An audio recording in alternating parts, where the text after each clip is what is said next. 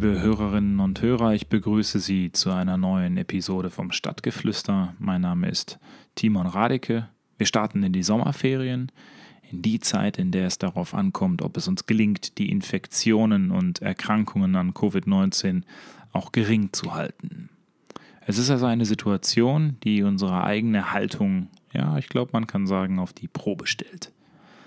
Am Ende liegt es an jedem Einzelnen selbst, ob wir den Weg in eine verantwortungsvolle Normalität finden und nach den Ferien vielleicht sogar wieder mehr Alltag wagen können oder eben auch nicht. Als Politiker versucht man immer auch Optimist zu sein. Allein schon aus Selbstschutz, da man sonst den Willen zur Gestaltung verliert. Ich hoffe, wir haben verstanden, wie zerbrechlich die Fortschritte sind, die wir uns in den vergangenen Monaten mühsam erkämpft haben.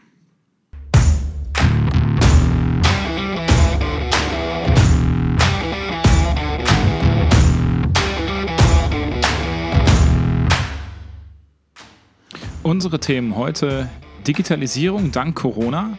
Schaffen unsere Schulen jetzt endlich den Schritt ins 21. Jahrhundert? Wovon reden wir jetzt? Von Corona oder von Arbeitsbedingungen in der Fleischindustrie? Wie der Skandal um Tönnies eine ganze Debatte verzerrt. Anschlag auf Dortmunder CDU-Geschäftsstelle. Wie wehrhaft ist unsere Demokratie? Und ich spreche mit Essens Oberbürgermeister Thomas Kufen über die anstehende Kommunalwahl und die Aufgaben, die er für die Ruhrgebietsstädte noch sieht. Erinnern Sie sich auch noch an den Shutdown? Die Schulen wurden geschlossen. So etwas gab es das letzte Mal im Krieg. Ich war als Lehrer auch betroffen, also nicht im Krieg, sondern jetzt, und stand nun vor der Herausforderung, meinen Unterricht nun auf einmal online durchzuführen.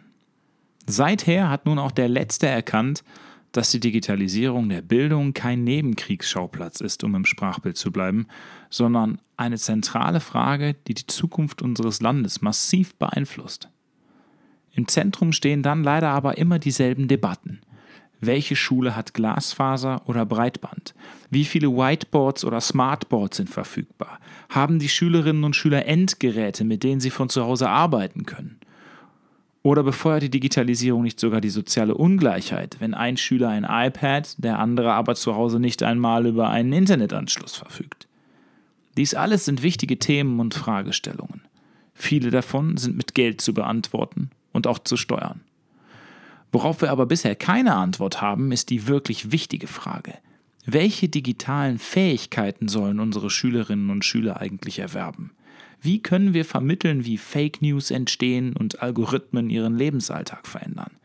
Wie schaffen wir es aus dem System Schule, das für sich schon immer sehr langsam war und ist, ein hochflexibles und dem 21. Jahrhundert angemessen schnelles System wird? Welche Lehrpläne legen wir zugrunde, wenn es darum geht, den Schülern Digitalisierung zu erklären und sie nutzbar zu machen? Und wie bilden wir unsere Lehrkräfte auf dieses Ziel aus? Wir können jetzt Debatten über Bildungsföderalismus führen oder über finanzielle Mittel. Solange ich aber nicht weiß, was ich wie lehren soll, bringen unseren Schülern am Ende die besten Tablets und die schnellste Verbindung jedoch nichts als eine moderne Lernumgebung ohne Inhalt. Und deswegen brauchen wir jetzt ein Bildungssymposium. Länder und Kultusministerien sollten jetzt klar definieren, was unsere Kinder in den nächsten Jahren eigentlich wissen sollen und wissen müssen, um in der digitalen Welt bestehen zu können. Und dabei geht es dann um mehr als nur um Geld. Es geht um die geistige Ressource unseres Landes.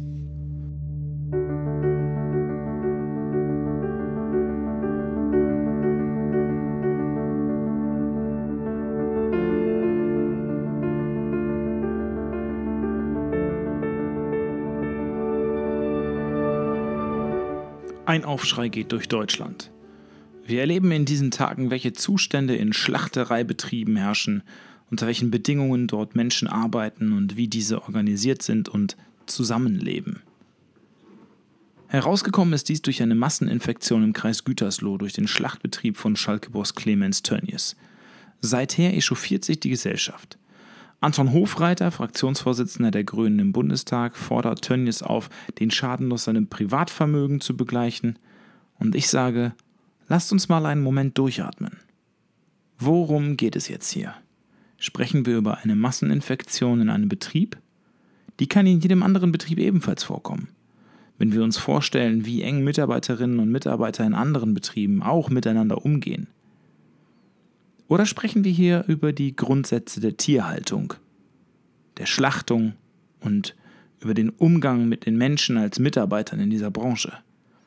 Dann ist es umso schlimmer, dass sich jetzt alle darüber aufregen, denn welche Verhältnisse vorherrschen, ist längst bekannt.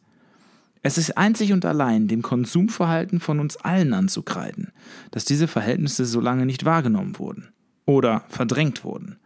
Solange das Würstchen oder das halbe Hähnchen zu derartigen Dumpingpreisen verhökert werden und solange uns immer noch wichtiger ist, lieber viel Fleisch anstatt gutes Fleisch auf den Grill zu legen, sollten wir gut darüber nachdenken, ob wir das Recht haben, uns dann wirklich über diese Auswüchse zu wundern.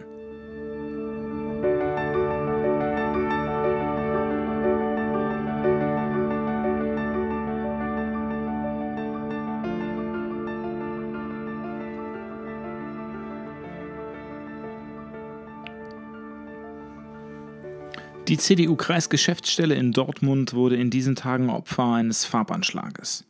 Im letzten Landtagswahlkampf 2017 wurden unserem Kandidaten in Herne, Sven Rickard, Wahlkampfautos angezündet. Wenig später wurde das Auto der Herner Bundestagsabgeordneten Michel Müntefering in Brand gesetzt. Nach solchen Ereignissen hören wir immer die Worte von Politikern. Die Worte, die auch ich schon mehr als einmal gebraucht habe, zugegeben.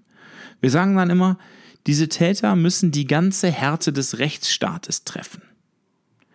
Je häufiger derartige Ereignisse jedoch stattfinden, desto mehr müssen wir uns alle die Frage stellen, wie wehrhaft ist unsere Demokratie wirklich, wenn die schweigende Mehrheit und die schweigende Masse derlei Ereignisse hinnimmt, achselzuckend, ganz nach dem Motto, solange es mich nicht betrifft, ist es mir egal. Erst wenn jeder diese Angriffe wirklich auf das eigene Verständnis von Gesellschaft und Staat bezieht und klar Position einnimmt, werden wir der Spaltung unserer Gesellschaft Herr werden. Solange sich jedoch die Anteilnahme auf die Umstellung des Facebook-Profilbildes für die nächsten zwei Tage beschränkt, die Debatten und Diskussionen aber nicht ausgetragen werden, im Freundeskreis, im Bekanntenkreis und an den Bars der Nation, wird sich die Lage in unserem Land nicht verändern.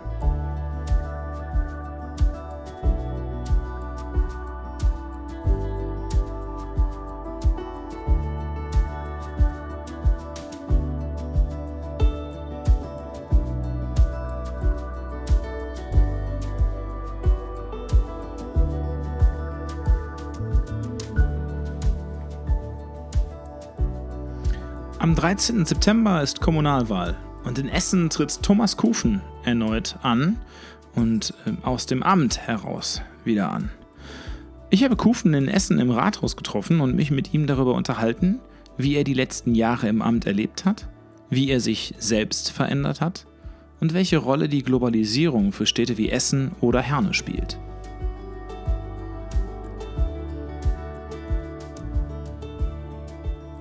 Meine sehr verehrten Damen und Herren, ich begrüße heute äh, meinen Gast von außerhalb. Ich bin nämlich ausnahmsweise mal nicht in unserem Podcast-Studio oder eben auch in meinem Arbeitszimmer, sondern ich bin heute im äh, Rathaus in äh, unserer Nachbarstadt in Essen.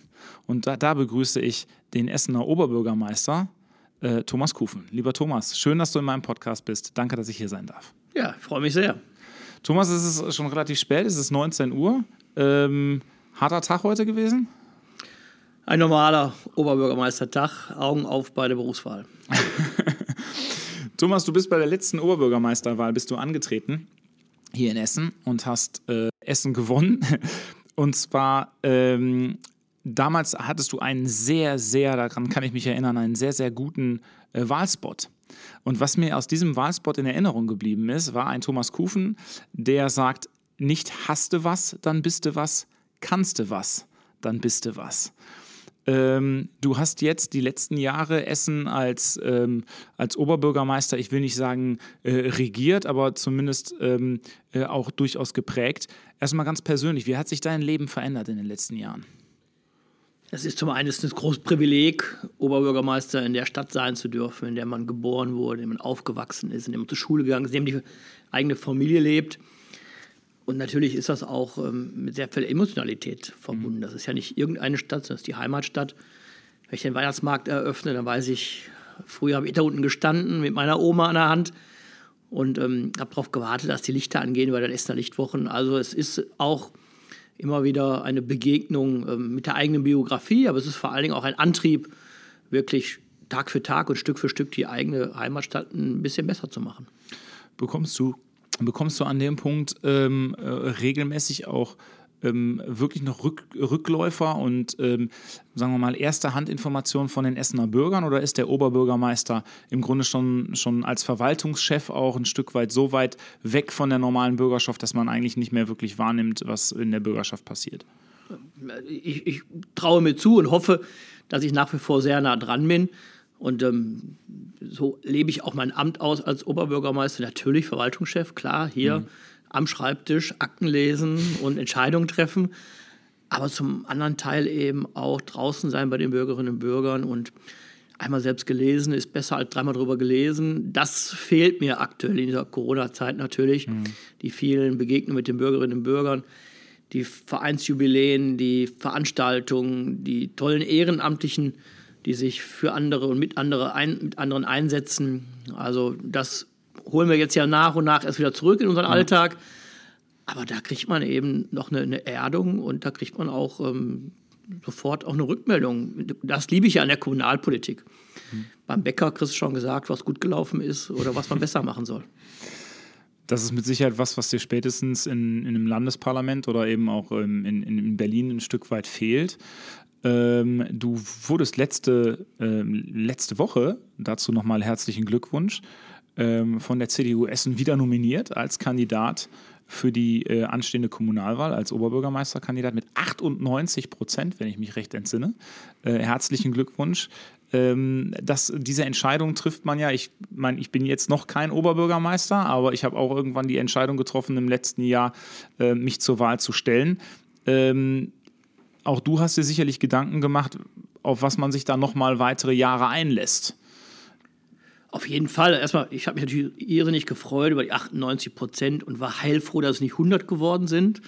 Denn ähm, das ist ja fast gar nicht glaubwürdig und ja, schlechte Erfahrungen. Erinnert, erinnert sofort Politik. irgendwie an Martin Schulz, ja, da muss ich gleich erklären. Sagen, ja. Und natürlich, Hand aufs Herz, wenn man fünf Jahre Oberbürgermeister ist und das mit Leib und Seele und von, von morgens bis abends und von montags bis sonntags, ja, dann kannst du auch nicht allen recht machen. Da trittst du mhm. auch mal Leuten auf den Fuß, da triffst du auch mal unangenehme Entscheidungen. Ja, ja und äh, natürlich, ich, ich komme aus der CDU. CDU ist meine, meine Parteifamilie. Trotzdem bin ich kein CDU-Oberbürgermeister, sondern Oberbürgermeister der Bürgerinnen und Bürger. Ich habe eine große Koalition mit den Essener Bürgern. Und natürlich ähm, gab es vielleicht den einen oder anderen, der meinte, hey, ich bin in der CDU, der ist in der CDU, jetzt mache ich hier Karriere. Nee, ähm, erst die Stadt, dann die Partei. Und deshalb freue ich mich am Ende trotzdem, wenn es dann annähernd 100 Prozent in der Zustimmung für eine weitere Amtszeit gibt. Ich glaube, das ist am Ende des Tages auch das, worauf es ähm, häufig ankommt. Ich glaube auch, dass man die Bürger oder die Bürgerinnen und Bürger da, da, da häufig unterschätzt, in der Art und Weise wirklich einschätzen zu können, tut ein Mensch etwas für die Allgemeinheit oder für ein Parteibuch. Und ich glaube, dass die Bürger das schon sehr deutlich merken ja, ähm, Gemeinwohl und Meinwohl ist schon ein Unterschied. also als Oberbürgermeister sage ich ganz klar, habe ich eben auch keine, keine Freunde, habe ich auch keine Familienangehörigen, sondern da muss sozusagen auch gelegentlich kalt am Herzen Entscheidungen getroffen werden, mhm. wenn es im Interesse der Stadt ist. Ja. ja. Ähm, wir haben momentan eine, eine Situation, die ich sag mal, in den Boulevardblättern häufig mit, mit fast kriegerischen ähm, fast kriegerischer Vergangenheit verglichen wurde, ähm, immer die, die, die größte Krise seit dem Zweiten Weltkrieg. Ich persönlich finde das immer schwierig zu vergleichen, weil die Infrastruktur ist nicht zerstört. Wir haben keine ganzen Generationen auf europäischen Schlachtfeldern verloren. Nichtsdestotrotz ist diese Krise gerade natürlich unter wirtschaftlichem Aspekt eine, die unglaublich einschneidet. Ähm, jetzt sind in der vergangenen Woche erst sind die Corona-Hilfen, die direkten Hilfen beschlossen worden. Jetzt wurde ein nachfolgendes Konjunkturpaket die CDU nennt es Kraftpaket, ähm, von der Bundesregierung beschlossen. Ähm, wie sehr helfen diese Unterstützungsmaßnahmen Essen per se, also ganz direkt? Also natürlich muss man sagen, dass diese Corona-Krise, die Bekämpfung der Corona-Pandemie beispiellos ist. Mhm. Ich habe sowas noch nicht erlebt und sicherlich alle anderen zuvor auch nicht. Auch der volkswirtschaftliche Schaden ist beachtlich. Ähm, sieben Millionen Menschen sind in Kurzarbeit. Ähm, wenn wir nicht aufpassen, werden daraus Arbeitslose. Deshalb können wir wirklich froh sein, dass wir dieses Instrument der Kurzarbeit haben, weil das ist ja auch ein klares Bekenntnis, dass die Mitarbeiterinnen und Mitarbeiter gehalten werden sollen. Ähm, aber die Perspektive muss da sein für das Unternehmen. Mhm. Und natürlich auch was beispiellos ist, ist in der Tat jetzt das Paket, was Bundesregierung und ähm, zusammen auch mit den Ländern auf den Weg gebracht hat. 120, 130 Milliarden Euro. Das ist übrigens ähm, mehr umgerechnet als der Marshallplan der USA für ganz Westeuropa war nach dem Krieg. Mhm. Also das ist schon klar und ähm, das merke ich ja auch in vielen Gesprächen. Wir kommen gut durch diese Corona-Krise. Es gibt ein hohes Zutrauen in, in unser Gesundheitssystem, auch wieder in Politik. Das freut mich wirklich ja. sehr. Und auf der anderen Seite, umso besser wir durchkommen, umso niedriger die Infektionszahlen sind, umso niedriger, niedriger wirklich die, die Todeszahlen sind, ja, umso mehr schießen die Verschwörungstheorien ins Kraut, umso mehr ja. kommen Extreme von links und rechts mit Impfgegnern, mit kruden Theorien und, und Vorwürfen. Und ähm, versuchen sozusagen das, was wir über Wochen jetzt gemeinsam erreicht haben, mit ähm, Schlauchbootpartys, mit Corona-Partys, mit Biertrinken, mit, mit Demonstrationen kaputt zu machen. Und das, müssen, wenn, wenn wir nicht aufpassen, dann wird das zu einer ähnlichen gesellschaftlichen Polarisierung führen wie, wie die Flüchtlingskrise. Und deshalb kommt es wieder mal auf die Union an, den Laden zusammenzuhalten. Ich habe zum Anfang der Krise ähm, habe ich gedacht, das ist es. Ich habe gedacht, das ist jetzt die Chance, die ähm, anfängliche oder vielleicht sogar fortgeschrittene Spaltung der Gesellschaft jetzt zu beenden. Alle versammeln sich hinter einer Herausforderung und die ersten Wochen sah das ja auch so aus. Äh, Stay-at-Home-Challenges und solche Geschichten, alles, was man auch in den sozialen Medien gesehen hat, schien in eine Richtung zu gehen, dass sich die Menschen eher wieder einander zuwenden ähm, seit ein paar Wochen erleben wir, du hast es gerade schon erwähnt, vielleicht ein Stück weit das Gegenteil. Ähm, welche Herausforderungen stellen sich da an einen Oberbürgermeister einer Stadt, gerade wenn es darum geht, eine Gesellschaft zusammenzubringen? Also deshalb ist ja genau der Kurs von Armin Laschet richtig, zurück zu einer neuen Normalität zu kommen. Ähm, so wichtig es war, ähm, die Appelle zu Hause zu bleiben, ähm, ist es jetzt auch klar, wir können Menschen nicht dauerhaft ähm, auf ihre eigene Wohnung ähm, reduzieren. Ähm, insbesondere bei schönem Wetter und insbesondere da, wenn es Familien sind, die keinen Balkon haben, keinen Garten. Mhm. Da ist sozusagen auch der, der Freiheitsdrang. Aber das sind genau die Konflikte in unserer Gesellschaft. Da gibt es die, die Freiheitsliebenden, die gegen die Obrigkeitshörigen stehen. Da gibt es ähm, die Jungen gegen die Alten. Etwas, was mir auch große Sorgen bereitet dass die Jüngeren sagen, wir sind nicht Risikogruppe, ja. wir wollen aber so leben wie vorher. Und wer Angst hat, soll zu Hause bleiben. Das ist nicht der Gesellschaftsansatz, den ich habe. Denn ähm, Freiheit ist nicht nur die eigene Freiheit, sondern auch die Freiheit der anderen und die muss auch geschützt werden. Und deshalb ist auch dieses ähm, Tragen eines Mund-Nasen-Behelfs nach wie vor wichtig. Und noch wichtiger ist, sind die Abstands- und Hygieneregeln, die eingehalten werden müssen. Ähm, damit wir für alle wirklich eine neue Normalität schaffen können und alle sich frei bewegen können. Also die Alternative wäre ja, alte und Risikogruppen wegzusperren. Ähm, das kann, glaube ich, nicht unser gemeinschaftlicher solidarischer Ansatz sein.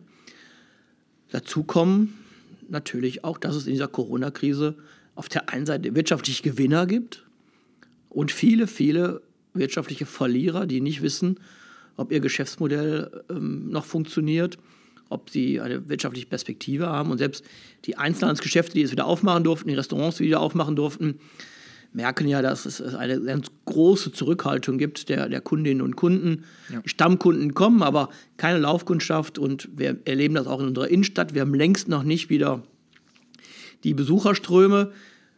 Wir haben weniger Besucher, stellen aber fest, dass die weniger Besucher wenn sie dann kommen, meistens einen höheren Bon haben. Also wenn sie dann kommen, ganz gezielt einkaufen und mehrere Einkäufe tätigen, damit sie lange Zeit wieder nicht wieder in die Innenstadt müssen, weil natürlich auch mit einer Mund-Nase-Bedeckung es kein Einkaufserlebnis gibt. Ja. Also das wird uns noch weiter beschäftigen. Umso besser ist es, dass wir wirklich erfolgreich und gut durch diese Krise kommen.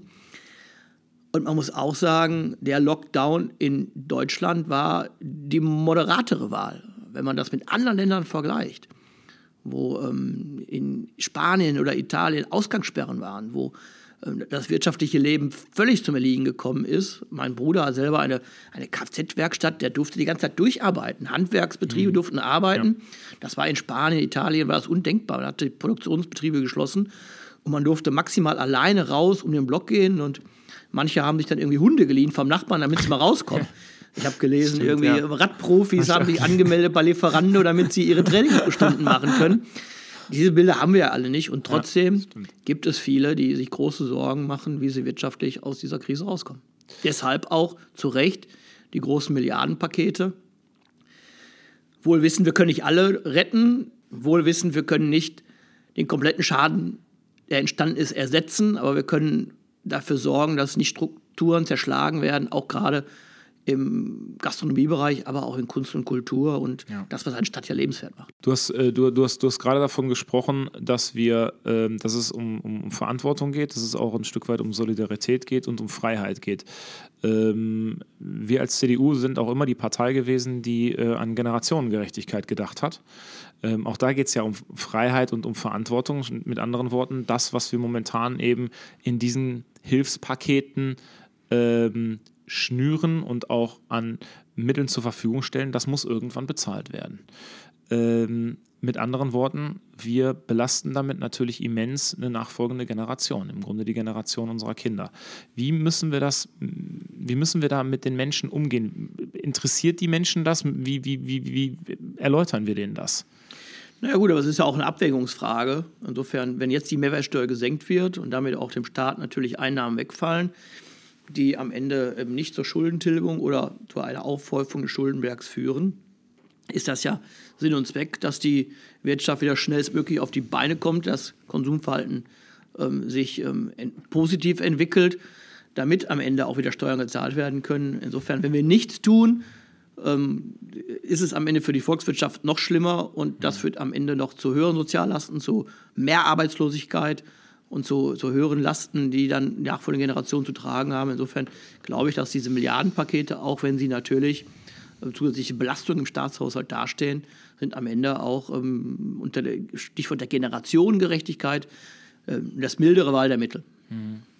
Ich komme ja aus einer Stadt, ähm, die ist äh, eine Stadt im Stärkungspakt. Für diejenigen, die das nicht wissen, das bedeutet quasi, dass wir ähm, keine Schulden machen dürfen, um es mal vereinfacht darzustellen, keine neuen Schulden eigentlich aufnehmen dürfen, weil wir sonst Unterstützungsmittel, die wir in den letzten Jahren erhalten haben, quasi wieder ans Land abführen müssten. Ähm, und jetzt durch diese Corona-Hilfen gibt es technisch eine Möglichkeit, Schulden zu machen ähm, aber diese werden halt abgeschrieben über 50 Jahre, was natürlich unseren städtischen Haushalt immens belastet. Ähm, wie, welche Chance siehst du gerade für Kommunen im Ruhrgebiet? Ähm, in den nächsten Jahren da einen finanzpolitischen Turnaround zu bekommen?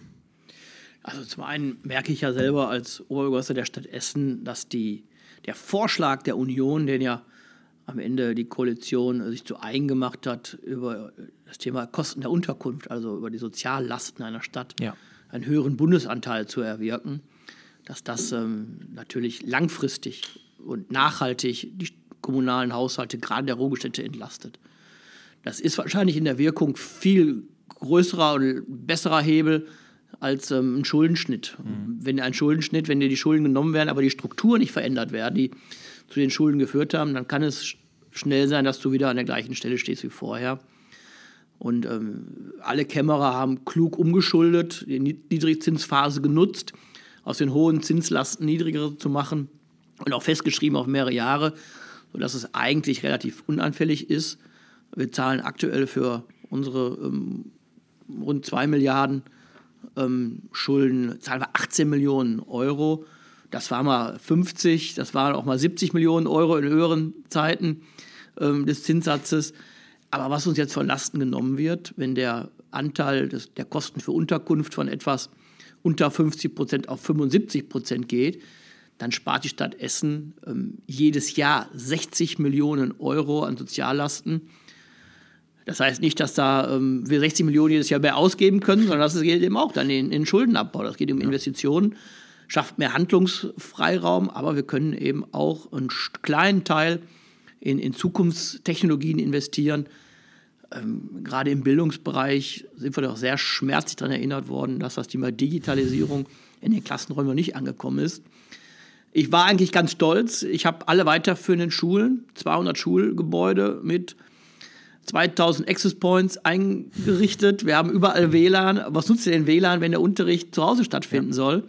Ja. Das Thema Distanzlernen mit mobilen Endgeräten ist sozusagen, wo wir da festgestellt haben, so funktioniert das nicht. Mhm.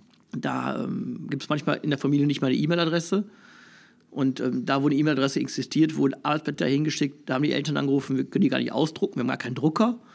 Ja. Bei Kindern mit mehreren Familien, gerade im Essen Nord, haben wir gesagt, ja, wir haben zwar ein Handy, da haben wir jetzt auch mit der ähm, Prepaid-Karte auch mal WLAN, aber ähm, ich habe drei Kinder, wer soll es jetzt kriegen? Also das ist schon eine große Herausforderung und da muss man sagen, da bestimmt wir ganz am Anfang. Auch da gibt es ja Hilfen, aber das ist nicht nur eine Frage der Hardware, nicht nur eine Frage der Software, sondern auch gerade der, der Ausbildung der Lehrerinnen und Lehrer, damit umzugehen und das zu vermitteln. Und das wird auch keiner zurückdrehen. Ich finde, das ist ja ein, ein, ein, Boost, den wir jetzt gemacht haben, den wir machen müssen, aber eben auch schmerzlich vor Augen geführt bekommen, was wir im Thema der Digitalisierung im Bildungsbereich über viele Jahre versäumt haben. Ja, man spricht ja häufig davon, dass Krisen Katalysatoren sind, im Positiven wie im Negativen. Das heißt, negative Entwicklungen, auch wirtschaftliche Entwicklungen werden dadurch beschleunigt, äh, die man sonst vielleicht auf fünf oder auf zehn Jahre hätte mehr oder weniger strecken können. Ja, ich, kann auch, ich kann auch ein weiteres negatives Beispiel bringen. Unsere Innenstädte werden sich alle nochmal rasanter verändern, ja. als ähm, wir uns das ausgemalt haben. Auch da gibt es ein, ein, durch den Onlinehandel natürlich nochmal eine Entwicklung, die jetzt einfach innerhalb von zwei Monaten das abbildet, was wahrscheinlich sonst in, in fünf oder zehn ja. Jahren passiert wäre. Glaube ich auch, ja. Hand aufs Herz, wer sich die letzten zwei Monate angemeldet hat in einem Online-Versandhandel, will keine Werbung machen, der meldet sich ja jetzt nicht wieder ab, weil ähm, ein Warenhaus wieder aufgemacht hat, sondern der wird nach wie vor das auch nutzen und natürlich dann diese Beikäufe, die es gibt, wird dann nicht mehr stattfinden. Sagen wir ein Beispiel, wenn ich genau weiß, welchen Pullover ich haben will, dann bestelle ich den da weiß ich, die Größe passt. Den hätte ich mir sonst in der Innenstadt gekauft und auf dem Weg dahin hätte ich noch Kaffee getrunken und wäre auch in der Buchhandlung ein bisschen gestöbert gewesen, hätte dann noch einen Reiseführer gekauft, den ich vielleicht irgendwann mal brauche, weil ich das Land interessant finde, wo ich ja keine Reise gebucht habe. Dann hätte ich noch meiner Frau irgendwie ein paar Blumen mitgebracht. Diese Käufe fallen alle weg, weil den Pullover habe ich im Internet bestellt, der kommt, der passt. Ja, und dann brauche ich nicht in die Innenstadt fahren. Ja. Ähm, lass uns mal, lass uns mal nochmal über was anderes sprechen. Und zwar, ähm, das ist jetzt ein Stück weit ein, ein Konglomerat aus Flächenentwicklung in Ruhrgebietsstädten ähm, auf der einen Seite und äh, Fördermittelpolitik auf der anderen Seite.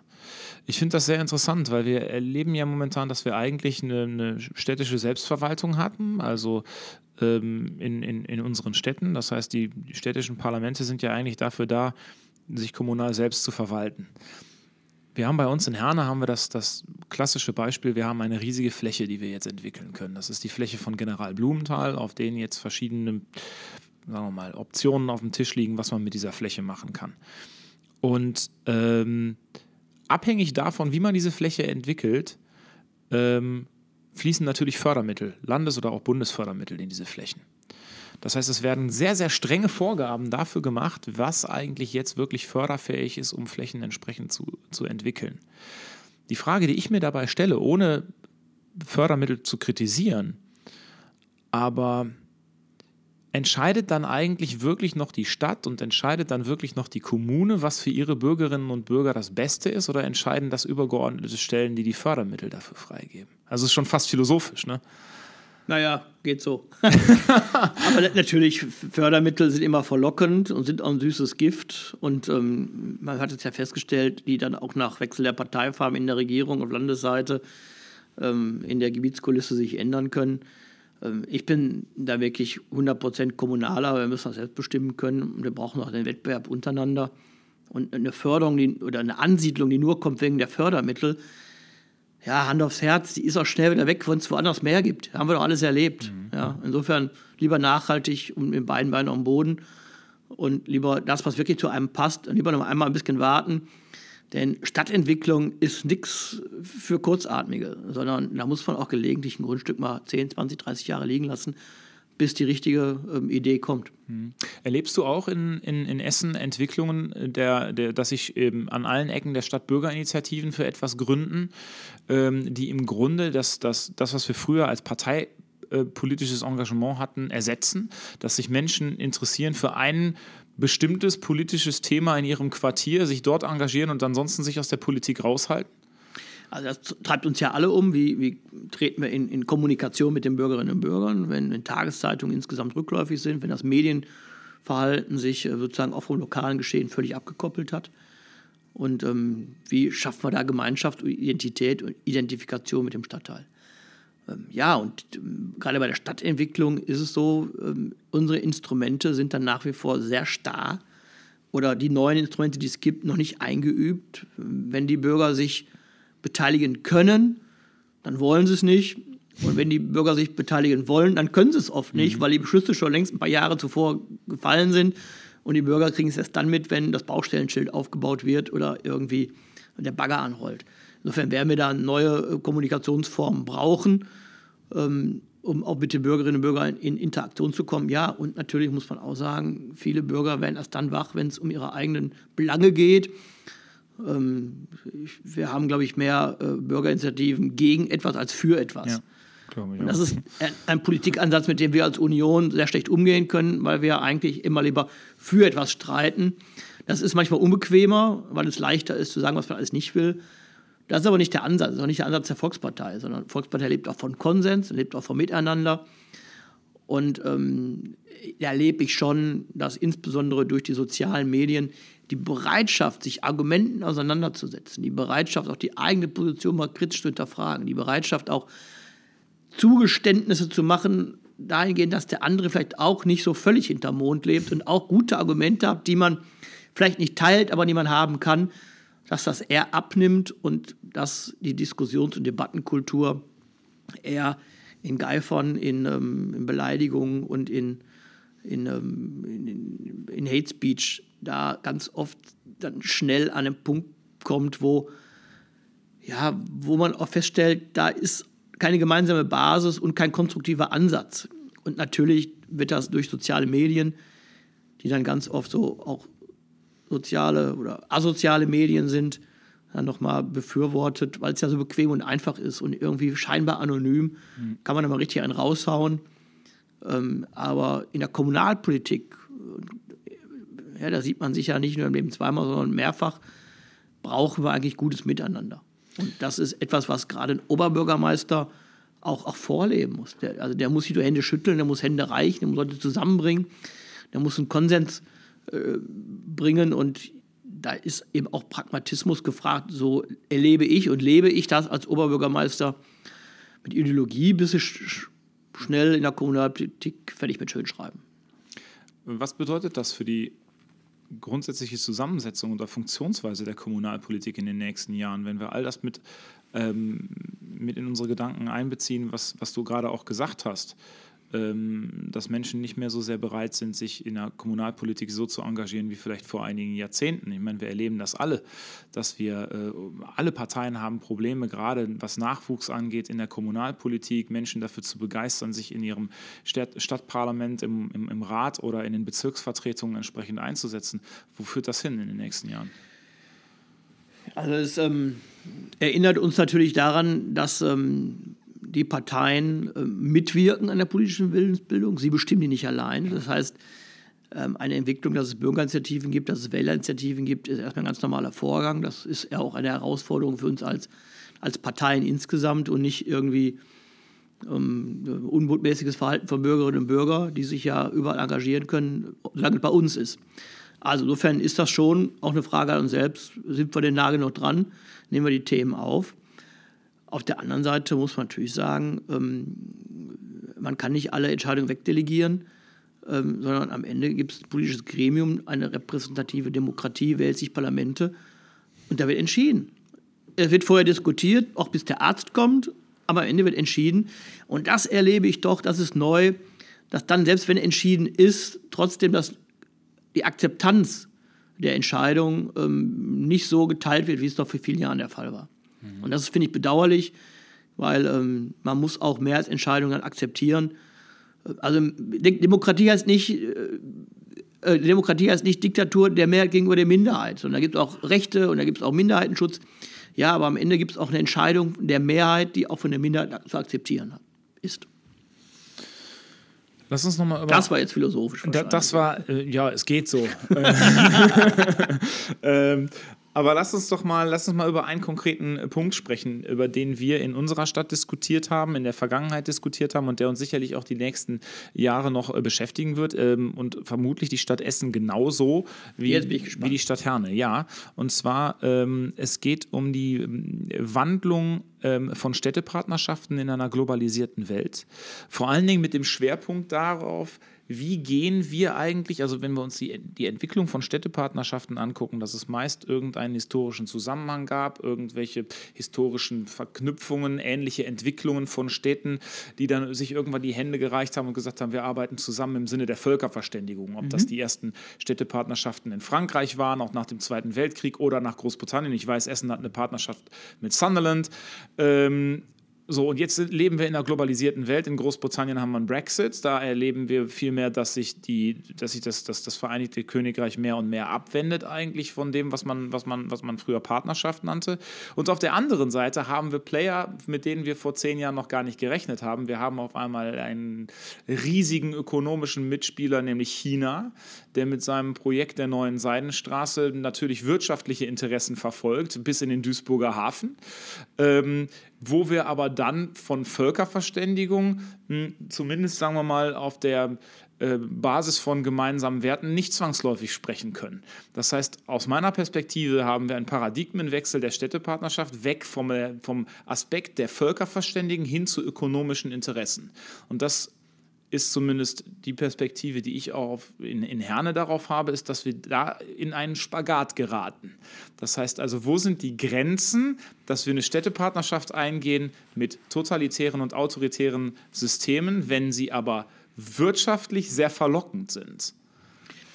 Ja, aber man geht ja keine Städtepartnerschaft mit einem Staat ein und schon gar nicht mit einer Regierung, sondern das funktioniert ja nur durch Begegnung von Bürgerinnen und Bürgern. Mhm.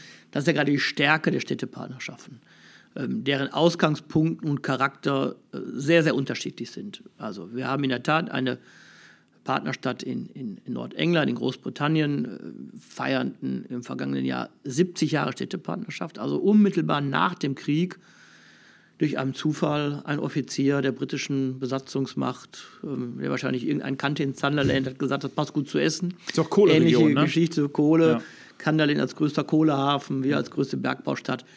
Also dann war schnell die Städtepartnerschaft. Aber wir haben gerade im Zusammenhang mit Brexit festgestellt, die Kontakte und die Begegnung gerade der jungen Menschen, auch der Kommunalpolitiker, die sich vor gleiche Fragen stellt wie Integration, Wachsen, Schrumpfen, Inklusion, Arbeitslosigkeit, äh, Klimawandel, ähm, Mobilität. Ähm, der Ausspruch, der mir hängen geblieben ist, dass als der, der Vizebürgermeister hier war, ähm, sagte Thomas, wir verlassen die Europäische Union, aber nicht Europa. Mhm. Und wir bleiben zusammen und das ist ein gutes Miteinander. Wir haben 70 Jahre gut zusammengearbeitet, wir machen es weiter. Zweite Städtepartnerschaft, die ich gerne betone, nur 40 Jahre alt, aber auch 40 Jahre alt, weil man da Europa deutlich machen kann. Das ist die Städtepartnerschaft mit der französischen Stadt Grenoble. Jetzt einmal kurzer Geschichtsunterricht. Essen war die Waffenschmiede des Reiches. Hier wurden Granaten, Torbitzen für beide Weltkriege gefertigt immer in Kruppschen Fabriken. Und deshalb waren wir auch mit Hauptangriffsziel der Alliierten. Und Grenoble ist ähm, die Stadt des französischen Widerstands, der Resistance, die dort entstanden ist, die aufbegehrt hat, nicht nur gegen die deutschen Besatzer, sondern auch gegen die Vichy-Regierung. Und das ist eine wunderbare europäische Geschichte. Ja, also die Stadt, die Waffenschmiede des Reiches mit der Stadt des Widerstands sind seit 40 Jahren verbunden. Und wir haben uns jetzt ausgetauscht, da wir ähm, grüne Hauptstadt Europas 2017 sind, gab, kam der französische ähm, Bürgermeister aus Grenoble zu uns und sagte, Thomas, ähm, wir wollen es machen wie Essen. Wir möchten auch grüne Hauptstadt Grenoble werden und sind jetzt wirklich in der, in, in der, in der Endrunde für, für die Ausscheidung. Und wir lernen jetzt quasi bei den neuen Themen Umweltschutz, Klimaschutz voneinander und miteinander. Das sind doch europäische Geschichten. Da sozusagen Absolut, kann man das verdeutlichen.